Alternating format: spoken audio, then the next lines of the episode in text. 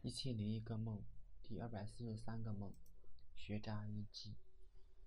有天上语文课，老师还没有来。王道新说他有很多新的铅笔，可以送给我一个。我说：“你看我像好学生吗？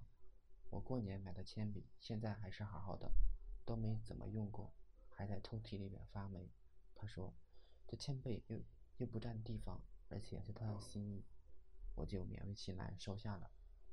然后我坐在第一排看小说，这小说是特制的掌中书，可以藏在手心里边看。不过这书写的特别的精彩，我看得入了迷。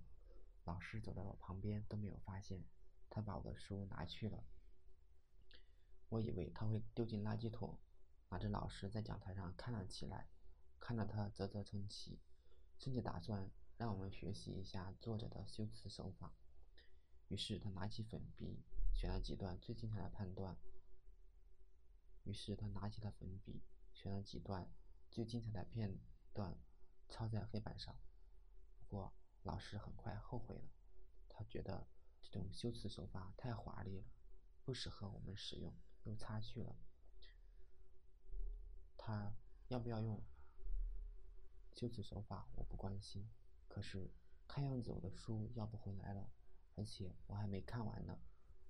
后来学校举行运动会，我并没有参加。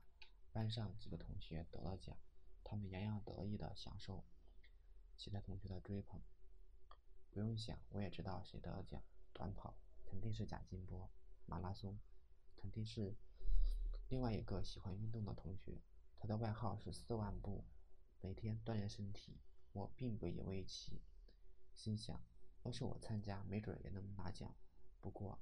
我可不喜欢参加集体活动。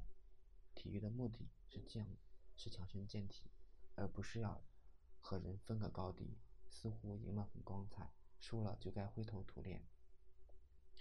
我始终觉得天生我材必有用，世界之大，总有自己的容身之处，必不必处处拿自己跟别人。